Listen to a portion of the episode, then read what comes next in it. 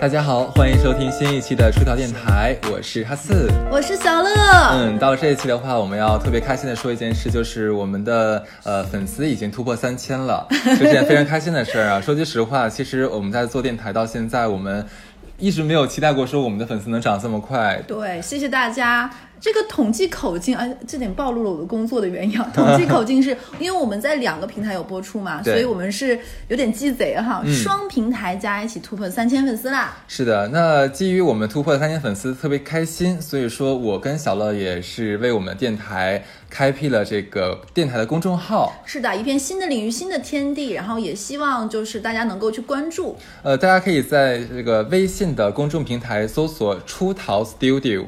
出逃的话是汉字出逃，Studio 的话是 S T U D I O，就是出逃工作室的意思。哎呀妈呀，当我们粉丝是没有文化吗？我怕怕搜错嘛，万一你说有假的号怎么办？我们这么火。很我有点担心，会不会我们出现那种就是其他的？哎呀，是，就是我们这个公众号它存在的意义是什么？其实像呃很多如果 follow 我们很久的朋友应该嗯知道。其实我们有很多期节目的话是被下架了，因为因为各种各样的原因，可能触犯了这个这个啊这个风控条款。结果我们没有，我们很很守法的，真的。对，但是其实我们想那些节目，我们录起来都很一是很用心，第二的话我们觉得很有意思。而且那些反正其实我觉得那些下的反倒是我们觉得其实当时很精彩对，很精彩，很有意思。而且我们还有很多小彩蛋，其实觉得很多顾虑没有播的，对。没错，所以说我们会把呃我们所有的节目都会放到我们这个公众号上面去，嗯，大家可以在上面听到我们已经播出的或者没有播出的节目，这是其一。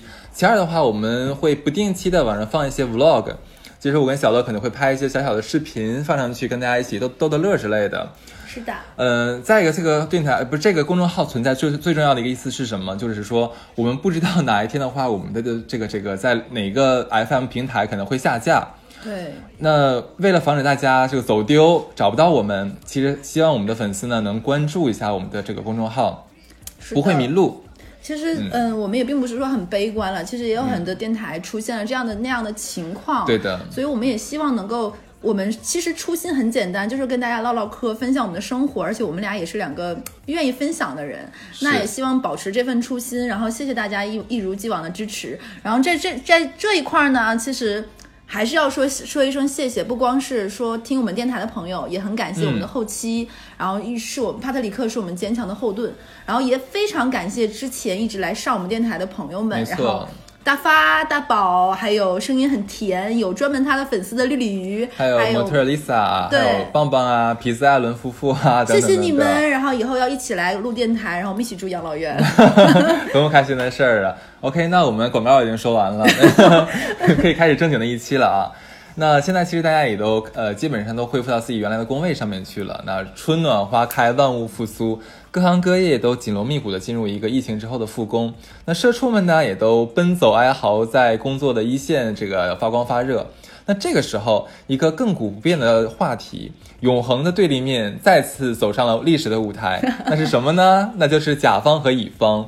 作为一个资深呃老老甲方小乐，对 你写个错别字，我没看明白。对，作为我，因为听过我们电台的人知道，小乐标就两个标配，一个是甲方，一个是社畜，对吧？对，还有一个是口误大姐，你不仅是口误，然后你错别字你写稿子有的时候我也看不懂。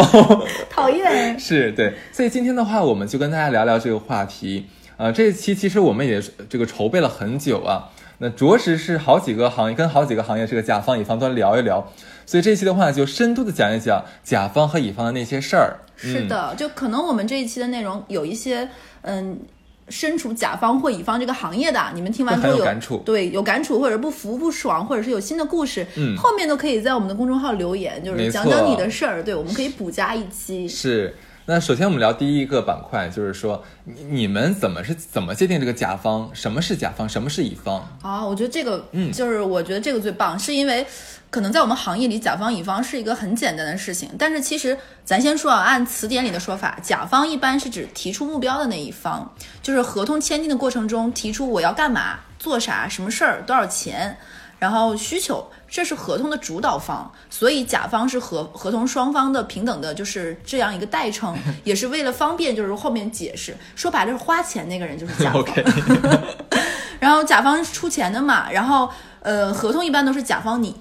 嗯然后乙方是用来相当于我填报价单，说白了就是一个供需方，甲方出钱，乙方干活，然后一个接发出邀约，一个接受邀约，他俩的权利和义务其实相当于是一个平等的。嗯，但是当然了，这是一个非常完美的状态，你知道吧？就是我们你出钱，你出钱，我赚钱，大家是一个这样的一个商业社会的一个供需关系。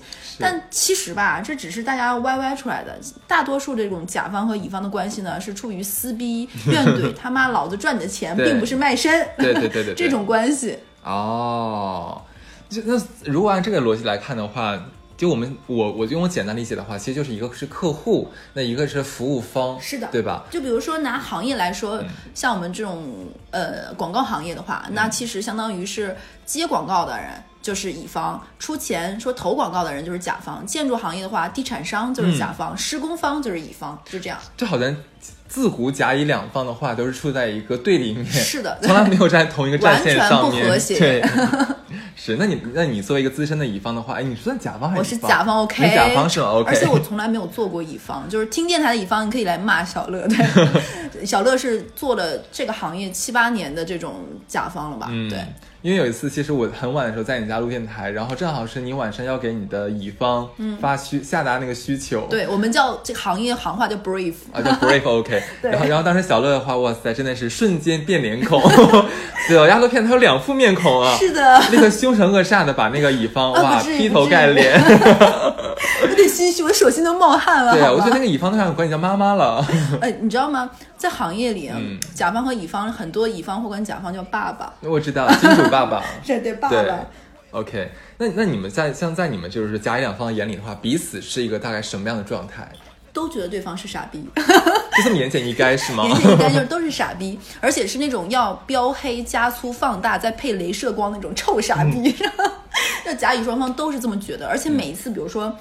就呃，像我们这个行业，甲乙双方有很多的这种所谓的术语，比如说刚才说的这种下达需求就是 brief，嗯，那做一次大的投放这种策略叫 campaign，然后 branding，然后还有一个叫电话会议，一定不叫哎，我真的电话会议。很受不了你们就是这种公关行业的这种中英文混杂的讲话，对，而且还要带着一点点小方言，对不对？真真真的受不了。就是你你有你给我能给我们举个例子吗？像这样比较恶心的这样对话，就是啊，我觉得今天这个 brief 你们不是很理解，我觉得一会儿我们要康康来重新捋一遍需求，你要 repeat 一下我的需求是什么。可是昨天我们刚开过 meeting 啊，我们 meeting 上面已已经说的非常的这个 directly 了。No no no，我们这个 call A 你们没有做好，如何做到 call B 呢？所以我觉得一会儿我们要开会，重新把这个 plan 再梳理一下。我觉得这个不是我们 duty，是你们没有把这个这个 planning push 的 very 哦 smooth 啊。，当年你们来做我们这个的竞竞标的时候，presentation 说的很好，现在怎么就变脸了？真是 OK，我要把这个事情升级到你们老板，恶不恶心？这很恶心。而且我还算说的比较少的，你知道吗？是如果很多，比如说是外企在中国中国的这种分公司，哦更可怕更可怕。大概就是除了嘚嘚地，剩下都可以用英文串。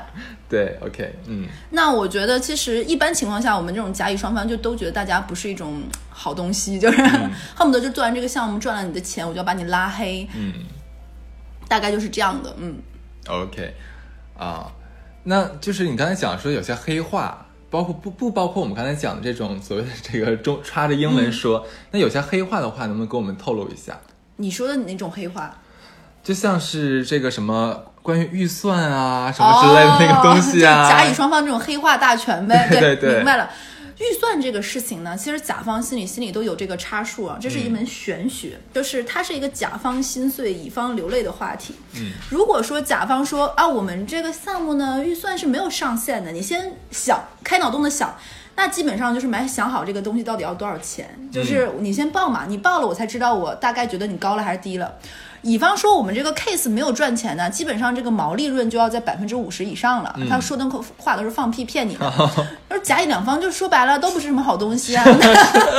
对，听电台的甲方不要以为我是甲方，我就小乐就向着你，不是的，大家都不是什么好货。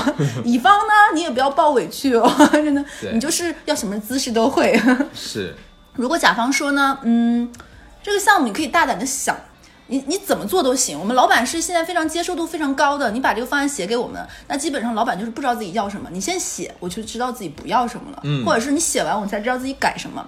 乙方说好的好的，这个项目我们有三个人全程就这个 team 都跟你做，那你不用想，一定是假的。他一定是同时尬着三四个项目，不然他怎么赚钱是的但态度要表明。对，然后甲方说说我们这个 PPT 要大改，然后乙方说马上改。那其实乙方接到这个地方，哪怕改完了，他都不会立马发给你，他会等到那个临近的那个时间点，因为他知道他越早给你，嗯，中间改的过程越漫长。然后甲方如果说说啊，我马上报告我的领导，那其实他后面没有告诉你的时候，他可能要往上报六级。而 且而且我给你透露一个小秘密哦，我最早的时候，我的第一份实习工作其实不是做金融，呃，我是也在金融行业，但不是做投资领域的。我最早做的是 marketing。哦，不好意思，我也想了一句英语，嗯就想做市场。然后，然后我们当时因为我也我也对接外部的这个广告乙方嘛，嗯，呃，我就我就学到一个知识，我发现所有的广告乙方给我们提供的第一套方案一定是不怎么样的，是的，降低你的心理预期。因为他一定会知道，肯定后面还要改。是第一的第一稿不用做太好。对，第一稿就是为了搞事情。对，嗯，那第二个就是说完预算这件事情啊，预算这个东西每个行业都很妙。就比如说我们刚才只是讲了这种广告行业嘛，嗯那其实如果在地产行业也很夸张，因为地产行业其实是一个利润非常低的，尤其是施工建筑，它本来是一个靠生产周期来转动的。那所以说他跟你说我们这个项目就是不赚钱。呃，不要担心，我们这儿没有人生病，听电台的，只是我们后面多了一个新的罐头声音，也是我们的一个甲方，就是大发。对，他喝水呛到了。不要害怕，不要害怕，你怎么还来？真的是，你家有没有小黑？我把它关进去先。就那很还有点舍不得。然后关于第二个就是关于加班这件事情，加班这件事情主要是为了催活。很多甲方会觉得啊，自然你赚了我这个钱，你就要七乘二，二十四小时待命，就随时随地那个话叫什么 stand by，你知道吧？然后为我服务。他不觉得这要加班，这是只要在这个时间段你接了我们的项目，甲乙双方签订了合同，那这段时间很多甲方觉得你就是为我卖命的，是的这个生命周期你都属于我，你就不要想了，什么周六周日，你为什么要过周六周日呢？我周五下班之前给你下 brief，、我就是要周一早上跟领导过呀甲方。觉得说你干的就这个活，挣的就是这个钱，对你应该。的，是的，尤其是很多他觉得创意，很多甲方觉得创意设计类的，哎，你不就是改改图吗？我跟你说说了，这个地方怎么弄，这个地方怎么弄，你就让你设计出个稿嘛，而且设计都有电脑在家，随随时随地跟你干嘛你。记不记得有一段时间网上忽然有一个段子很好笑，就是说什么甲方甲方让乙方你做一个五彩斑斓的黑，还要把这个 logo 放大的同时看起来能有缩小的效果。哎说实话，这个一点都没有夸张。我是的，我回头我看到这段子之后很好笑，发给了我的一个设计师朋友，他是乙方的。我说这是不是很好笑？你们你们有碰到过吗？他说这个东西在我们这边不算什么难事，这是很正常的一件事情。是的，而且你知道很多甲方，当甲方那个人跟乙方对接的那个人，我们叫阿康下需求的时候，你不知道这个需求在甲方内部已经大概过了三四遍了。是而且企业越大，前面那个汇报链越长，可能比如说举一个大的这种国企或者大的企业，它前面可能有。董事长说我要干一个什么事情，董事长给到他们这边的分管总，分管总给到总监 VP，VP 再给到经理，经理经理到给到他们这个，比如说这个 team，这个 team 再把还有一个对接人对这个项目，对吧？经过大概五到六层，你觉得这个需求要变成什么样子？嗯，就完全比如说我原来说的是 A，后面能传达是 A 是不太可能的，基本上到你那儿是 D。然后呢，这个东西做完之后呢，再层层层层汇报，而且不是一次性就能汇报到最开始拍板的那个人，一定中间在这个对接人和对接的经理之间就要过四个来回，嗯过四个来回之后再能传达到经理、总监、总监再到 VP，所以说这个东西这个无效的这个时间非常多，这个汇报链也没有办法跨越，所以。乙方其实你不要骂乙方那个对接人，不要骂甲方那个对接人，因为甲方那个对接人也没有办法。是像我有一个好朋友，就直接举个举个故事吧。我有个好朋友，他老板看到了他们乙方新出的这个东西，就说一句话：“嗯，我觉得不够高级，就是不够高级。”可是这个怎么界定什么叫就是不够级呢？然后对啊，甲方那个对接人心里在想说：“靠，我要把这个需求跟乙方说，乙方应该会骂死我，但是我也不知道在传达什么了。”对乙方只能稍微，甲方只能稍微含蓄的说：“啊，我们领导觉得今天给的这个东西呢，可能。”没有体现我们公司品牌这个调性，还要在高级的前面加一些看起来没这么让人欠骂的词来修饰。但乙方就是明白，其实你就不知道自己要什么嘛。但这个真的很考验乙方的功力，很多时候甲方会提出一个比较虚幻的一个概念和一个需求，那这个时候的话，如果一个好的乙方的话，他会主动摸索出来一个一条线路来。嗯，很前提是这个乙方他所首先要很懂你这个行业和领域，他懂你这个公司的调性才可以。而且你知道，乙方也是中间有环节的，跟你对对需求那个人，就是我们行话所谓的 brief，这个人未必是真正干活这个人，嗯。他在把这个像派单一样派给下面的人，嗯。他这个东西还有一个信息传达一个损耗，嗯所以最最终这个东西做成什么样，可能第一版大家就是都明白是，他的目的就是为了推翻的，就是推翻这坨屎。所以说就是讲到加，刚才说的是加班这个行话嘛，如果甲方跟你说我这个事情不急。他周五说这个话，他就是想要周一叫周一要，他没有管你周六周日你是不是要带孩子啊，是不是要你个人生活，你要学习进步，他不管的。天哪，如果哎如果是我说周五不急的话，其实我的意思是周六我就要的意思。其实很多的对，像这就是你，你看你已经有一个甲方心态哎，了。我我也是甲方呀。好的好的，然后乙方就会觉得靠，因为你知道乙方很多，像我有一些曾经是好朋友，后面曾经是乙方，嗯后面作为好朋友，甚至还跟我们共共搞的这种人，嗯他就跟我说说，那我们比如说明天都约好了，周六比如说去做个按摩，看个中医，甚至孩子有一些亲子活动，没有办法呀。然后也搞得搞得家里鸡犬不宁，就是这种活儿难赚，钱难赚，就是钱难赚，屎难吃嘛，对，就是。这个样子。对，然后关于下一个我们要说是啥？不是说一说结款的事儿吧？说到钱哈，真的是这个应该是说完预算，肯定要说说给钱这一块儿啊。对，说到钱，这个真的是最，我觉得可能就是核心甲乙方的中间的最大冲突。嗯因为对于很多是很多乙方而言，我忍了，我忍的目的为啥？不就是为了钱吗？对而且他很多很多项目，他 case by case 的时候，他会分钱，比如说这个项目。他比如百分之一分给谁，百分之五能分到谁，他是每个项目有抽成的，所以关于结款这件事情是乙方最在乎的。像有的公司呢，就是结款比比较快，就比如说我们公司，我们公司大概结款的话，不会超过这个合同的三十天。就比如说完全项目结束了，我看到结案报告了，他就不会不会这个样子，它是按合同办事的。而且据我了解，其实整个金融行业都算是结款比较快的一个行业。然后车企是比较可怕的。那当然，我们并不是可能听我们电台有一些做车企的甲方，我们并不是黑你，但是我们现在摸盘下来。摸盘下来，整个汽车行业账期是在六个月，然后说是六个月，基本会在一年以上给。嗯哼，然后听我的乙方这种朋友，他们是服务这种车企的，说基本上项目局结束后需要一段时间去验收，然后是内部流程，然后通知甲方乙方说你可以开发票了，然后财务见到发票还有六十到九十天的一个付款，咱也不知道为啥财务要六十到九十天付款，嗯。这么拖拖拉拉，基本上是半年左右。嗯其实我都很难想象，在这个疫情阶段，有很多乙方，比如说他的项目是在疫情之前就结束的，嗯那可能这个账期无限延长，嗯那他本身现金流到底能不能撑撑得够？就我有一个好朋友，他是做什么的呢？他是一个乙方，他是给那种地产公司，他开盘之后不是有那个模型吗？做那个沙盘的嗯，他是做那个东西的。他们的账期就是三个月加。他像他这种公司，他要同时接很多的这种呃地产公司的那种开业呀、沙盘等等，他同时要尬很多的项目。那他在外面滚的现金流就非常夸张，嗯所以他这个公司，他就有一次我们一起吃饭，他就喝多在那里哭，他说：“别看我这个公司一年现在能赚个一两千万，他在上海，他说我连房子都不敢买，因为我的钱一直滚在这个里面。他说，如果同时有三个项目不够结款的话，他就随时随地面临着破产。而且再加上，因为他要周转很多钱嘛，所以他借了一些小贷公司的钱。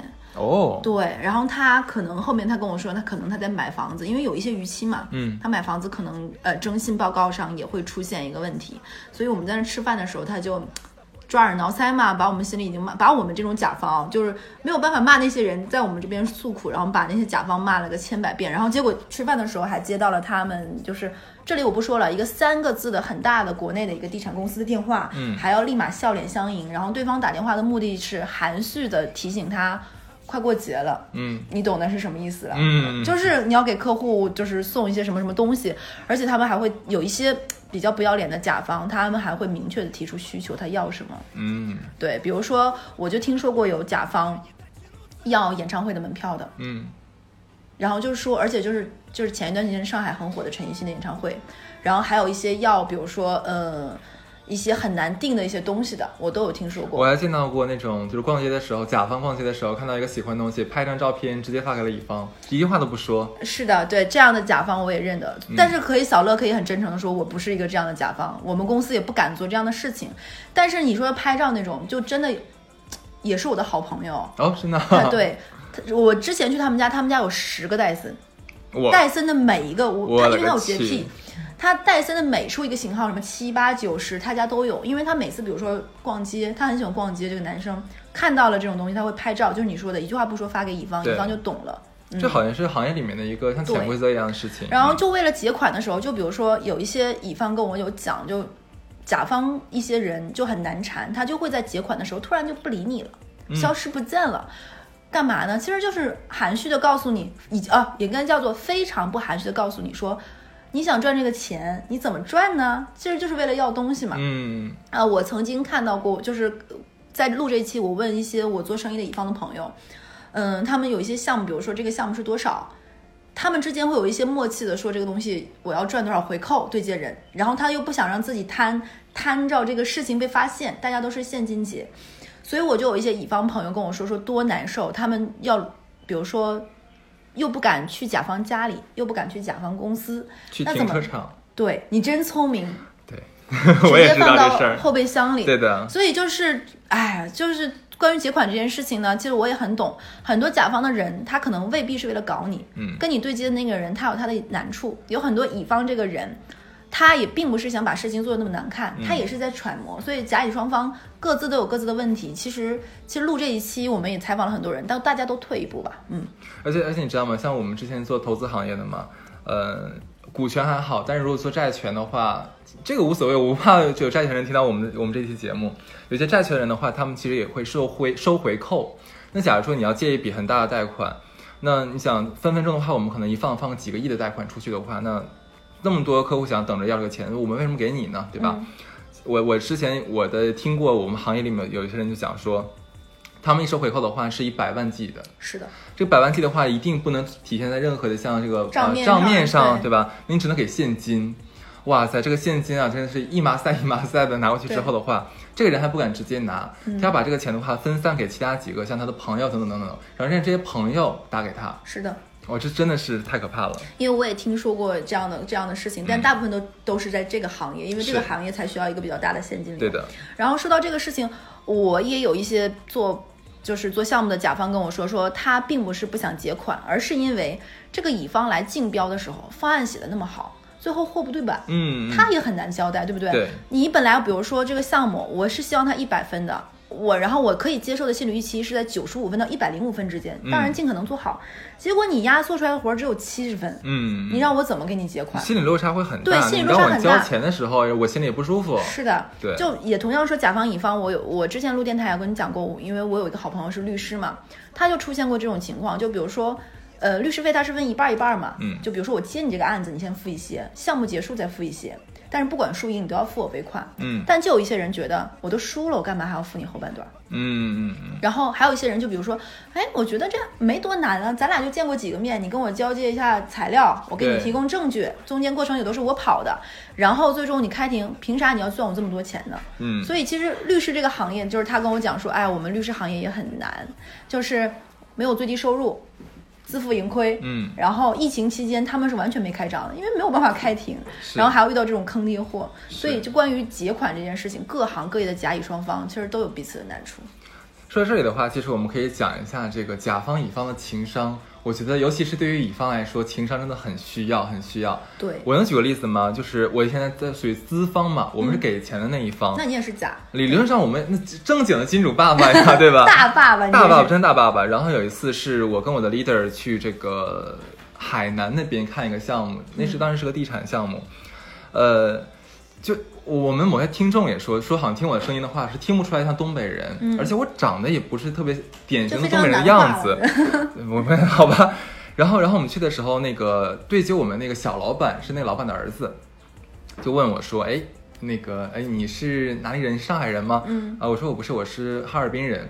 哇，你知道，他是问我们要钱啊，而且他当时是要十八个亿。他觉得他觉得怎么回事儿？你是你是那个什么的人？东北人。但是你要知道，东北人的话，在海南口碑其实一般般啊，这个我们我们要要要直接说说实话。嗯，然后他就直接当我面说：“哦，你知道吗？我们在海南的话，真的很讨厌东北人的。”直说的吗？直说的说，我我们就觉得政府就应该让那个东北人就离开离开海南，就应该限制东北人来海南。天哪，我说啊，我说好的。哎你很有礼貌哎，我觉得。不然我说什么呢？然后晚上他吃请我们吃饭的时候，嗯、他其实也是也算用心吧，在他们那个自己家的非常大的一个酒店里面安排，但他家的饭真的超级难吃，基本没有一道菜我喜欢吃的，然后我基本没有怎么动筷，然后呢他又问我说，哎怎么样不合口吗？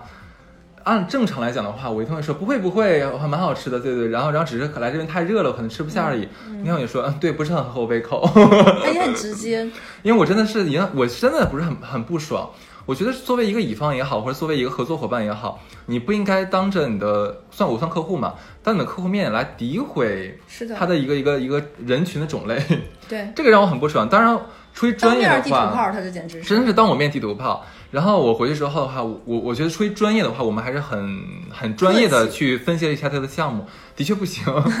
然后呢，我直接跟他说，那这个做不了 这样子。但我觉得情商这件事情，你说到，我觉得这确实是很重要的一个环节，因为有些事情其实乙方心里也明白，嗯，甲方内部有这些沟沟坎坎，最后到这个 brief 到我这儿，但你话就不要说那么难听，稍微客气一点，就比如说，就即使我觉得对于他来说，即使说呃你在海南，你多么，而且他不是海南人，嗯，他是广东人，那他说个什么？我不晓。得。然后你即使说你的确在海南生活的话，觉得可能东北那边的东北人给你造成困扰，OK 没有问题。但是那个造成困扰的不是我，嗯，你没有必要当着我的面来讲这个话，嗯对，然后导致说那你这个钱他又要不到，你说何必呢？哎，你说到情商，我想到就是就是我们有个好朋友叫十万，他之前给我吐槽吐槽过一个故事，他是这个样子，他之前对接了一个国内大型央企资源类的一个一个甲方，在做项目的时候，那个甲方就逼逼赖赖提出了很多很复杂的需求，嗯乙方简直简直是他们十万这个项目就忙到就是头脚打后脑勺就做不过来。有一天，这个甲方这个对接人，这个央企的这个人，直接在群里把他们拉到一个群里，然后疯狂的艾特每一个人，比如说艾特十万。我觉得你在这个项目里面不负责任，你让我看不到你这个年轻人应该有的朝气和活力。我叉叉叉为什么能在我们这个大型央企二十万人中脱颖而出？就是通过我不懈的努力和坚持，所以我才能走到今天。而你们只能泯于众人，庸庸碌碌，成为平凡中的一人。真无聊无法对，就这样说这种话，你不觉得很搞笑吗？他情商在哪里？我也不知道。对啊，我觉得没有必要，大家都是工作关系而已。对啊你除了就是公对公的就好了。你不喜欢他的话，那你可以在专业或者工作上面的话对他提出指点，但是你不要就人和对一些其他的事情来说我觉得在。工作上，如果大家不是同事，只是是合作关系的甲乙方，就事论事是最基本的原则。当然了，嗯我也曾经遇到过那种甲方去摸乙方手的，就觉得你乙方对接的小姑娘嘛，哦占占便宜怎么样？你长这么好看做对接，那不就是给甲方占便宜的？我就遇到过这样不要脸的，而且这样不要脸的甲方大部分是 K 开头的这个国家的，哦，就这个这个但是我觉得像乙方的话，我我跟你讲，我们碰到过这样的乙方，嗯就是来融资的时候，呃，正常的话，其实我们说句实话，所以对于对于甲方，最终看选乙方的话，选的是你的专业能力，是的，不会就是你所有那些其他花花肠子，那都是次要中的次要的。嗯我当然我不排除说有些甲方的确他很不专业，他可能你给他一个美色呀，或者给他一个现金的一个鼓励呀，他可能就选择你。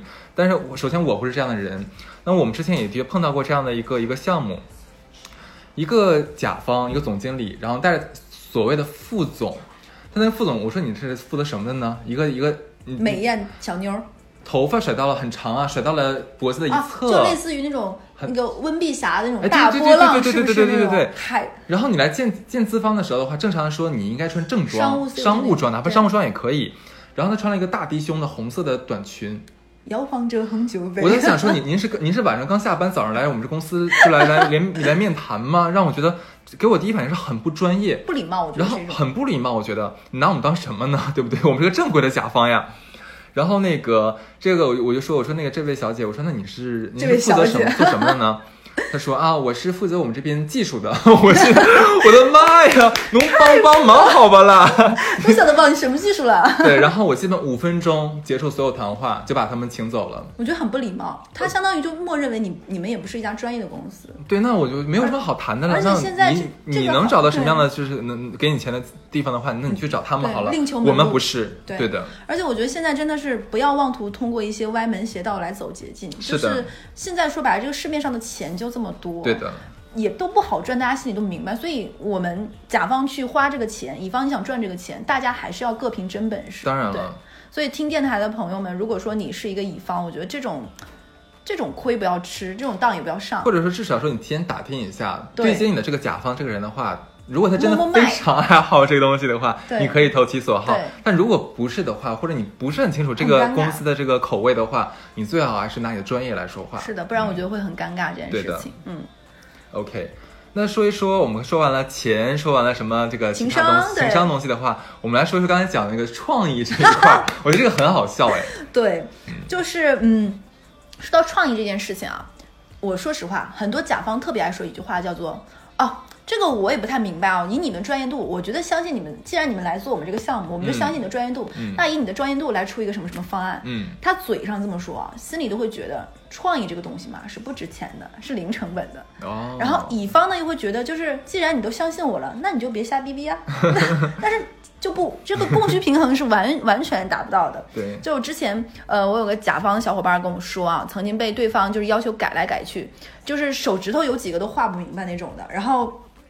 就乙方也很气啊，然后甲方也很气，但是最后那个海报看起来就是不高级，那没有办法呀。然后这个创意还含一个东西叫什么？叫做版权，你知道吗？啊其实我作为甲方，有的时候非常不喜欢一些乙方，他其实是很不客气的讲他是抄袭，嗯或者比如说像我们这个行业，其实壁垒很很深，嗯就比如说金融行业，大的寡头就那么几家，这个创意这个点子别人家用过了，它就有着一定的品牌烙印了，你还把这个东西报给我们来，我觉得这就是一个很不礼貌的一件事情了。所以这不叫创意，这对于甲方而言，就如果这个事情真的按你所所说投出去了，那这个品牌伤害和品牌声誉的影响谁来？但很多乙方不会这么觉得的。还有一点就是说到创意这件事情，我到现在当然是站在甲方那边先输出嘛。还有一些甲方不能忍受的一点就在于，乙方把同一个点子卖给几家，看谁买。嗯，这点我觉得我也不太能接受。那既然你来进我们这个项目，那此时此刻这个阶段，除非我们对我的理解而言，除非我没有应这个标，你没有中，你可以把这个案子卖给别人，但不然情况下不能。那我这时候，那你作为甲方的话，我要替乙方说一句话。对对对，来你说，对啊，那乙方也会觉得说，很多甲方很不要脸，他们会假如说，呃，我作为乙方，我提供你给你一个创意，然后你们没要，你们没有买我们这创意，但是你会抄袭下来，然后自己做，是的真的很贱。很多这个样子，而且就是嗯，很多甲方，当然我们不是啊，就我我很多甲方我也听说过这种事情，就比如说，尤其是线下活动，你知道吗？嗯线下活动基本上分为大的，比如说你是发布会也好，还或者是线下的一个展一个活动而言，执行的其实成本是非常。利润非常透明的，对你借这个场地搭建做什么东西，这个利润是非常明细化的。其实所谓的相当于是需要考验这个甲乙方的这种实力啊能力的，是调动各方面资源整合以及创意这一块儿的。嗯那很多甲方一些不太不太要脸的这种公司，他会觉得，哎，你这个点子不错，那嗯，那我为什么要买你这个点子呢？做执行这块儿，我直接找个执行公司就可以了，对不对？嗯，他就说啊，你走吧，然后结果把你这套 PPT，然后自己再改一改，融一些自己公司元素元素，然后直接就用了，这样甲方大有人在人在，尤其是做线下活动这一块儿的。嗯，我不知道你有没有就是说，呃，碰到过这种，就其实我们所谓的甲方乙方，我们是在不停的流动的。是的，有的时候我们是作为甲方，但有的时候我们作为乙方。对，我举个我们这边的例子吧。好呀。呃，像呃，作为资方的话，大多数我们碰到像中小企业的话，我们是一个甲方的姿态。嗯，但是如果我们碰到超大型企业的话，那你们真的是我们就变脸好快哦 真的真的真的是这样子。对，然后就是这很正常嘛，就是店大欺客，客大了也可以欺店的，就是这样子。我记得有一次是我去尽调上海，呃，尽职调查上海一家非常非常有名的，算是某一个人工呃人工智能领域的一个细分行业龙头的一个企业。嗯，呃，作为尽职调查的话，我们肯定要知道这个公司所有的情况，跟他的所有高管见面，然后了解他们整个公司运作呀，然后现在他们到哪一步了，然后我们帮他可能会做一套完整的一个股加债的融资方案。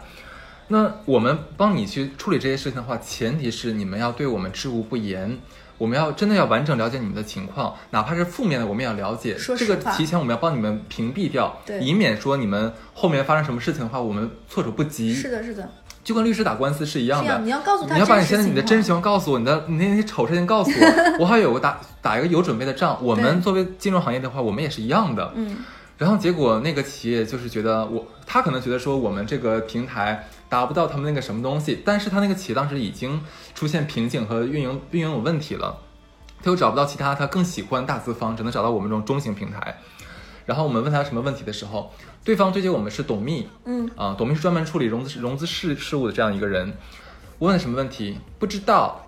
问问问第二问题，不清楚。不了我说您这个财务这个是指标哦，嗯，就是这样子。我说你要是不跟我说的话，我没有办法帮到你。这个就是你们的专业能力呀。那你这个东西都不知道的话，怎么帮助我们呢？我那进教的目的不就是为了 对啊，我就直接我也是五分钟结束所有谈话，收拾同学走，立刻给我们中间对，就是我们中间还有个对接方撮合方直接打电话说这个企业，我说我不知道你们是怎么对接的，我们这个企业我们再也不会来看这个公司了，而且我们不是我一个团队，是我们整个集团都不会对接这个公司了。啊，然后没过多长时间，一周之后吧，然后跟我就中间那个撮合方跟我说，我们也撤掉跟他们的合作了，无法合作，对他太高傲了。就我觉得这个姿态，就刚才也也其实是你们的情商，很多可能甲方和乙方之间还没有揣摩出这个哎合作关系的度。就很多，我觉得在甲方需要乙方帮助的时候，他们不知道你站在什么样的角度。如果他们能清楚说你真的是来帮助他的，那他一定不会用这种姿态。我觉得作为一个成熟的甲方和甲方的负责人的话，这一点点的工作和专业能力应该是具备的。我觉得是你刚才说那个词，就是他太高傲了，他嗯觉得你是来贴贴来赚我这个钱的。对，那你自己去琢磨琢磨呀。就很多，这时候就说很多甲方他会请一些，比如说这个甲方做的很大了，嗯做到比如说行业巨头或者是领军人物的时候，他会觉得，哎，是不是要请一个外部的咨询公司来看一看嗯我公司的战略方向，然后未来的一个发展一个规划，做一个五到三到五年的一个未来的一个战略，他会请一些外部咨询公司，就像你说的，嗯这个咨询公司他们会请一些非常有名的，然后很可能要花很多钱，可能做一个这种全年的这样一个。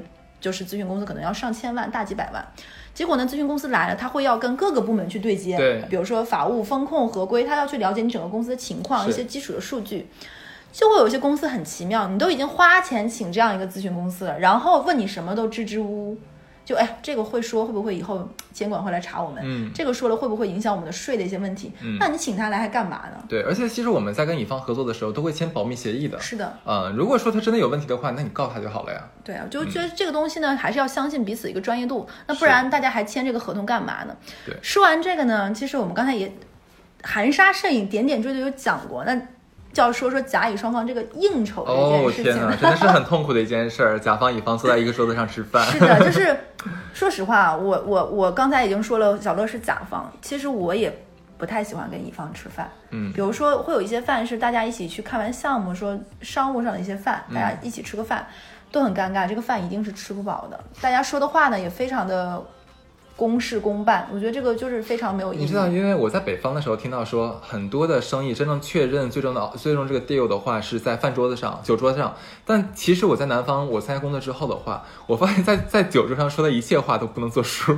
而且其实，在北方很多都不是在饭桌上，是在饭桌之后的第二场 KTV。啊，对对对对对对对，是的，是的，对，嗯，然后我之前就也在电台里有说过嘛，我就有问过一些就是甲方和乙方的问题，就为什么大家都已经是二十一世纪，对不对？新的八零后、九零后了，为啥还要老一套那种？就比如说灌酒、劝酒，然后喝到吐这种，我不太能懂，就很丑。嗯当时那个还有一些经历的这种做的不错的乙方跟我说过一句话，我觉得可能我并不赞同他的立场，他是这么说的，他说只有大家丑态毕露，一起做过这些脏事儿的时候，那才是穿了一条裤子的人啊，才能把这个事情建立一个同盟关系啊。我觉得不是这样，很不这是这是嗯，当然我并不是攻击说北方什么，这是嗯他们说的一个说法，说大家只有真的穿上一条裤子了，才能够这个事情我觉得还是文化，南北方文化不一样。完怎么办？两个两个北方人过去 要挨骂了的。呃不，我们因因为咱俩上班都是在南方上的班，所以说嗯我们已经接受了南方所谓这个呃整个社会的一个秩序的商规则业模式。对的，所以还是有一些这样的情况，可能也不光是说南方，因为我有一些朋友他是在更往南的地方做生意，也出现这种情况 你。知道，我发现在在饭就在酒桌上面，在应酬的时候，我觉得是互相彼此这个这个吹彩虹屁的一个精彩表演时刻。对对对，哦天哪！我有一次是去这个福建那边出差，嗯，当时是跟一个房企，呃，房企对接我们那个 CFO，就是嗯是管管管财务这个老大，一个也是个女士。然后我当时我的 CEO 呢也是一位女士，两位两位就女士的领导就在一起嘛，其他都是我们这些随行人员。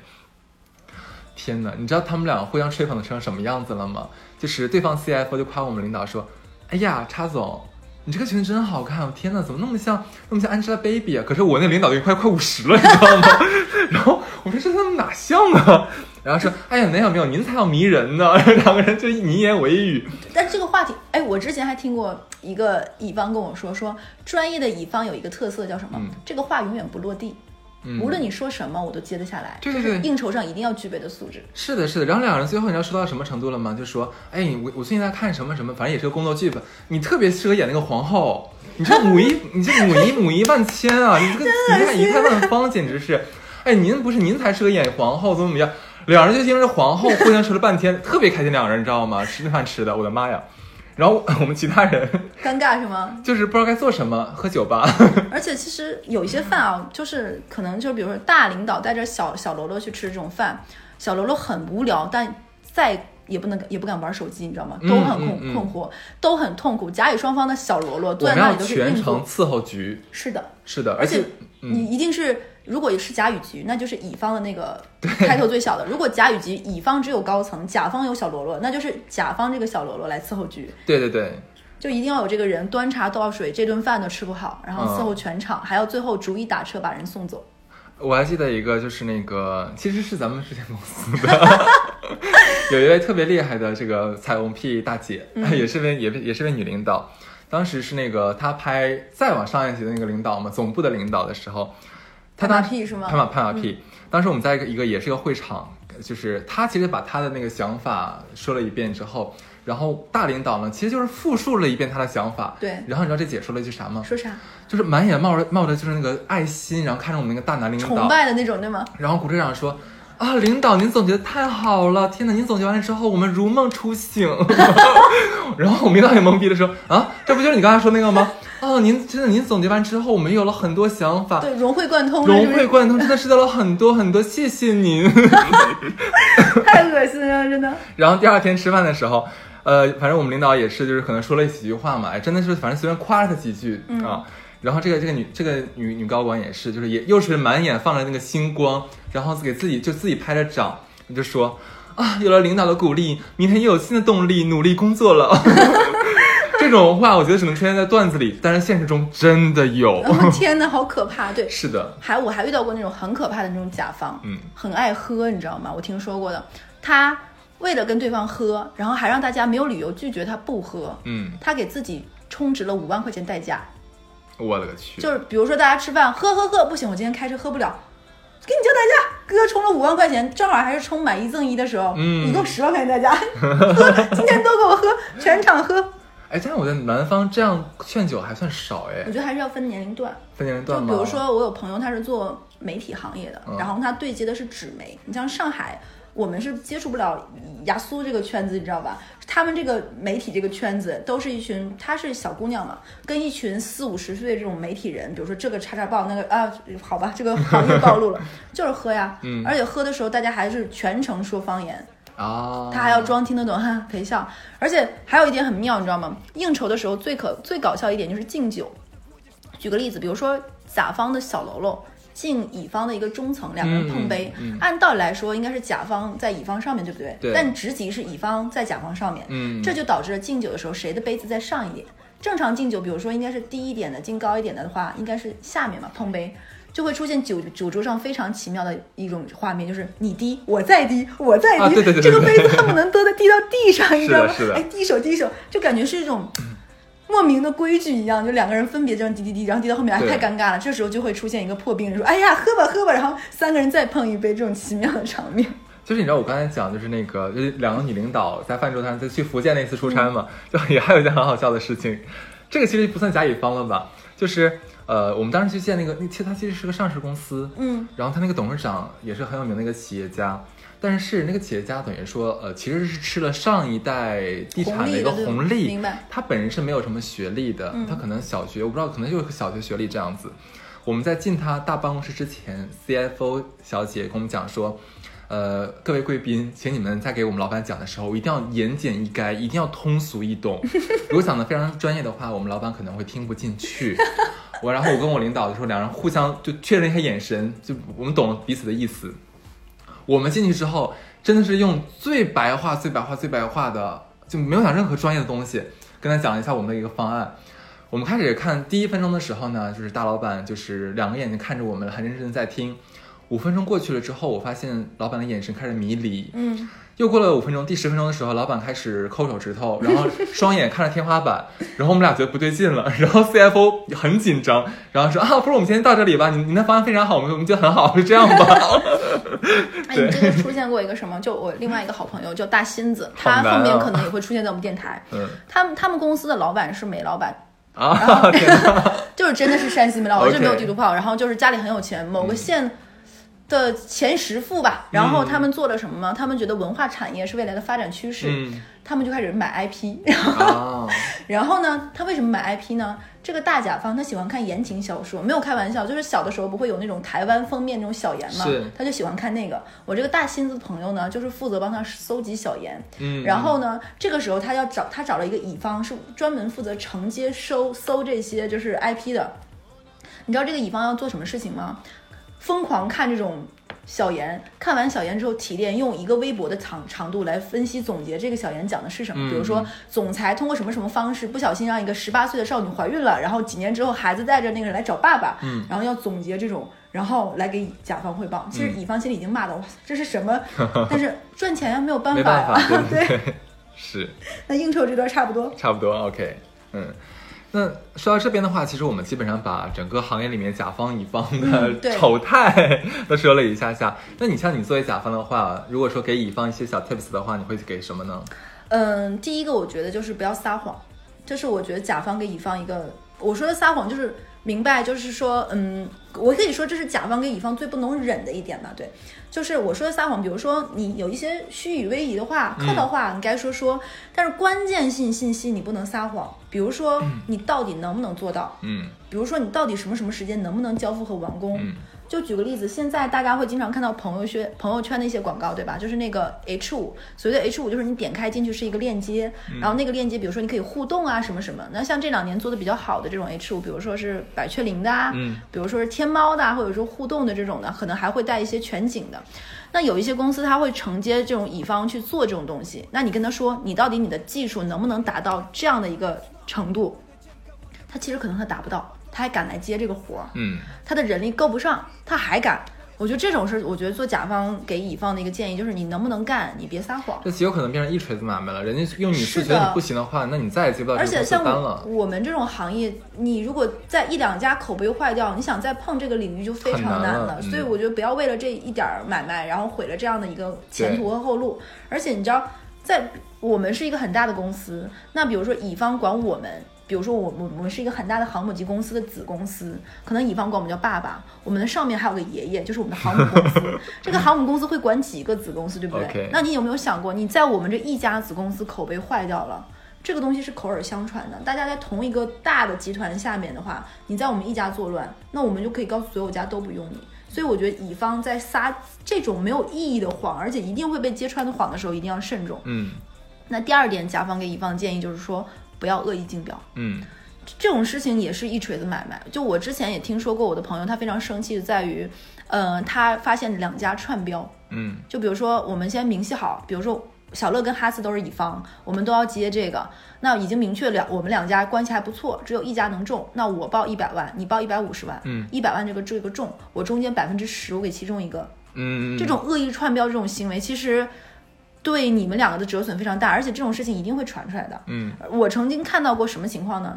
两家子公司恶意串标，其实都是一家做的方案，其实另外一家就说白了陪标嘛，然后是同一个人上传的这个文件。你知道很多大的公司是能看到你上传的 IP 地址的，哦。你把别人当傻子吗？你们两个互相串这种事情，你以为神不知鬼不觉？但是乙方真的觉得傻，甲方是傻逼。但是就会这个样子。我曾经就看到过，就听说过这种事情啊。两个乙方觉得自己门儿清，四家共同串同一个 IP 上传，然后文件名称都一样，就比如说关于叉叉叉叉叉合作，就是一样的。你把别人真的是当傻子，我觉得这种甲方给乙方建议，这种事情不要做。嗯第三个也是前面提过的，就是不要创意抄袭，并且还不告知。嗯可能我说实话，有一些甲方他可能不要脸，他就是觉得谁家创意好，你们大可以打开天窗说亮话。这样的话，大家如果最后出现问题的时候，还是可以就是共同去来对接的，嗯能了解的。所以这我觉得是甲方给乙方的这个建议。还有一个就是，嗯，甲方明白就是甲方，甲方是什么？我咽了一下口水。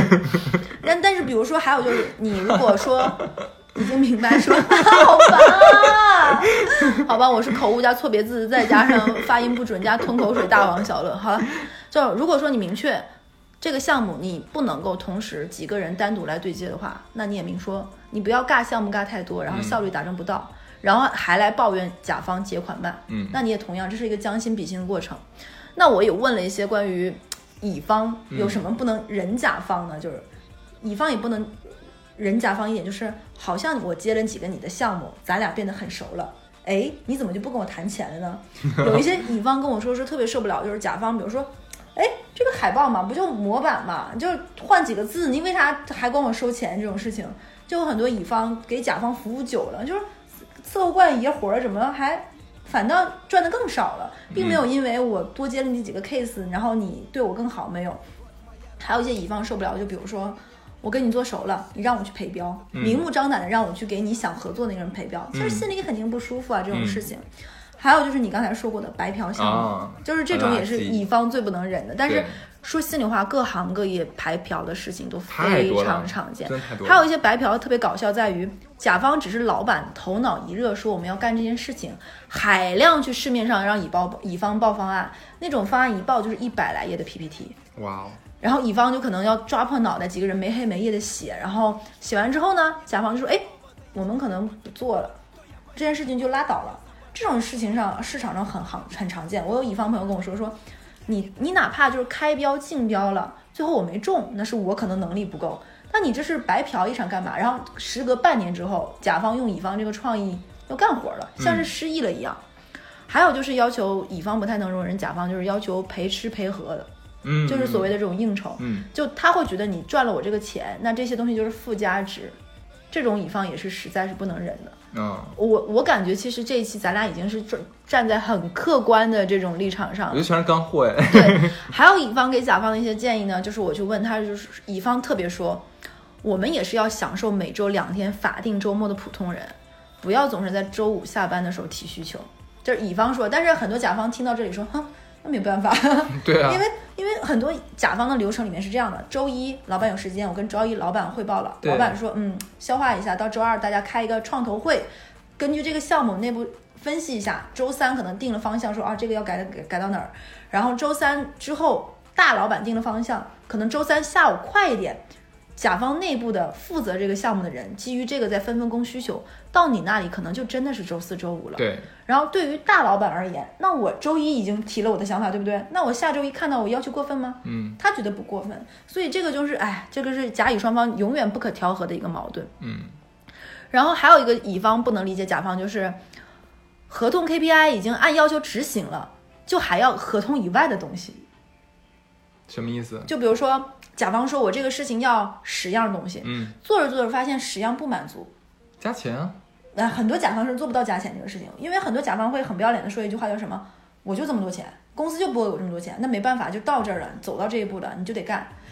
小来无趣的很多乙方，其实在报价的时候就把这种甲方进去了加进去了，就是含了一些。有经验的乙方是吧？对有经验的乙方 吃方亏吃吃多了。对他可能以税点啊、服务费啊，或者是在其他项目中每一样都撸一点儿毛毛雨，就把这些东西加进去了。但奈何不住有很多甲方，就是一次两次用惯瘾了之后，发现我怎么你都能架得住，你怎么都能赚，所以这是乙方没有办法容忍的。还有一些就是甲方做的一些事情让乙方不能容忍的，就是说乙方流动性大。就比如说，哎，乙方可能他会有离职嘛，可能这个人现在负责这个项目，过一段时间他可能干两个项目干不过来，甲方会不爽说，你怎么今天是艾米丽跟我对，明天就变成安妮跟我对呢？我觉得你这个项目不专业，你没有真的找一个人真正负责我们。但他其实不知道乙方之间的乙方内部是一个这样的一个制度，就哪怕我跟你对接的人是这个，到后面还是分给了另外一个人做。嗯，但甲方不觉得，很多甲方要求这件事情你就得一个人跟我对，我就要随时随地连接到这个人，这个人在这段时间合同内他就是给我卖命的，所以其实乙方内部估计也要骂死了。嗯，不过其实我觉得这个真的是一个市场需求的问题，就是那甲方就是更强势一点，因为人家是给钱的一方。那乙方的话，因为这个市场上面大中小乙方太多太多太多太多了，竞争还是很激烈的。你为了抢到赚这个钱，抢到这个标的的话，那你付出更多一点的话，也无可厚非。还有一些甲方很喜欢说一些什么话呢？还有一些甲方说说我不知道啊，但是我就想这十万块钱能达到出那种爆款，嗯那种病毒式的传播，能够让全网感知。我觉得如果能达到这种传播，那是因为你们创意够好，它会自发的发酵达到这样传播。很多甲方会说这种话，其实乙方心里白眼已经发上天了。嗯，就你以为你是网红明星吗？就最近骂的很火那种的，自发带流量。他总是觉得，如果这件事情没有发酵，没有二次传播、三次传播，打破次元壁，能达达到什么样的网座，就是你的创意不够好。嗯如果创意够好，它自带这种发酵话题，嗯，然后就是想白嫖，加上让你不赚钱，还能嗯赚吆喝嘛。所以这是甲乙双方就不可调和的矛盾。嗯嗯，OK 啊，其实今天说了这么多啊，我觉得，我觉得咱俩已经已经把这个甲方乙方的各种利益冲突、矛盾啊，还有一些里面的阿杂事儿啊，说差不多了。对你觉得呢？您还有要说的吗 其实最后我可以讲两个小小案子吧，嗯。就讲第一个。？OK，就我有一个好朋友，他你还真有要讲的呀？就讲一个讨厌了，他是给给一个韩企，刚才也说可以打口这个国家服务的嘛，这个韩企就简直把我们上面所有的不要脸的事情融会贯通都做了，比如说五十万，非说自己有一百万的预算，嗯。其次呢还要求你赔，我他说的赔就比如说随时随地陪吃饭、陪喝酒，嗯。还要送礼，最可怕的你知道他是什么吗？他们去上 KTV，这家韩企的下面的员工是要跪着敬酒的，同样他要求你乙方也这样，你懂吗？天哪！就变成一种很可怕的局面，就是甲方最低的喽啰和乙方最低的喽啰，他要求，而且甲方那个喽啰会提前跟乙方的喽啰说说啊，不好意思，我们这个公司就是这样的文化，伺候局就是这个样子的，要求乙方跪，乙方这个就是我好朋友就说我不我不可能的，你是谁？我给我爸妈都没跪过，我凭什么给你跪？然后甲方就说，那你要赚这个钱，你就得这么赚。你要不干，我不信我市面上找不到另外一家能赚这个钱的。所以我这个乙方朋友就说，那我不做了。后面呢，这个甲方真的找到了另外一家乙方，那你说是不是这个乙方就做这件事情了呢？而且这个企业其实在国内还是很有名气的。我让我说句实话，其实今天听了你，因因为我的甲乙经验太少了，主要听你这边讲。嗯我这个时候其实我要说一句话，首先我不是站在甲方立场上面，嗯我没有觉得说很多甲方做的事情是对的，是的，但是我的确觉得说，像你刚才讲的，你那个朋友讲的一样，如果说你乙方你接了人家这个活儿，你你应该提前知道你干什么的，你要面面对的东西是什么你要有预判。如果说你你觉得你做不到、接不了，然后受不了未未来的委屈的话，你可以不接。但是我觉得你接了之后，你明明知道后面有这些东西，你你知道了真的不到接不知道。然后然后这个还还还还接完之后还受不了，还吐槽人家，还怎么怎么样的话，那我个人觉得会有点矫情。你你要么你可以不干这一行，嗯，对吧？嗯，我是这么想的啊。但是我我没有说甲方对，都有问题。对。然后我还有一些好朋友跟我说过，就是那种比较比较狗屎的例子，就是说，嗯，他不但白嫖你方案之后呢，他还把你这个方案转卖的。这个有点太贱了吧？就比如说，我们两个小乐跟哈斯是两个同类型公司的嘛，嗯呃我收到了这个方案，哎，我觉得不错，但我们这家最近不想用，我把这个 PPT 发给你了，你用，嗯，他挺讲究是吧？我们生意合作伙伴，我还遇到过这样可怕的甲方，嗯就听说过的。然后这当然，其实今天并不是因为我们怕被骂，所以今天站在了很多乙方的立场上说，嗯其实。我觉得哈斯那话很对，其实主要甲乙双方都有错，各打一百大板都没有问题。但是怎么说呢？大家都是社畜，其实嗯都挺不容易的，都不容易对，都不容易的其实我们今天也是想说，总结这一期，把甲乙双方的这些，也不能叫肮脏事儿吧，这种罗乱事儿都讲一讲，其实也给大家舒舒气。其实不是我们不知道你的苦楚的，大家心里都明白。对，是 OK，那这一期这样子。好呀，嗯，下期见，拜拜，拜拜等一下，先不能走，不要忘记关注我们的公众号“出逃 Studio”。好的。然后呢，我们这个电台其实也是越做越专业，对不对？我们还有自己的客服，对，是的，对，我们的客服后面呢可能会，比如说，因为小乐有很多口误，你知道吧？是。这额外就再说一句，嗯，小乐有很多口误，其实也被好朋友们听电台的时候直接明确的指出来了，你这个大嘴巴又说错了，还有一些 说错了，说错了。还有一些就是有听电台的朋友们有说，比如说有一期被我的好朋友十万说说。呃，就上一期还是上上期，嗯土豆是如何变成马铃薯的？其实我想说是土豆如何变成薯片的。还有一期是讲太多了。对，还有一期就是先讲两个记得的，还有一期是被好朋友那个后面会上的千里他说的就是说，嗯，康熙来了爱吃香不吃香菜那个不是邰正宵是邰志远，对，啊当时也是说太快说错了。然后还有一个就是有一次是讲到那个三小。三小，对对，它是那个一个口头语，并不是义气的意思。然后也很感谢这么认真听我们电台，粉丝对粉丝很感谢你们。对，那请后面关注我们的公众号，上面有很多惊喜哦，我们很多不能在公开平台说的东西会再放在上面去我哦们。到底是多么不公开的人？好了啦，这次是要真的再见了。好，拜嗯拜，拜拜，，不要走开，啊吓你的，陈晴晴，拜拜。拜拜。拜。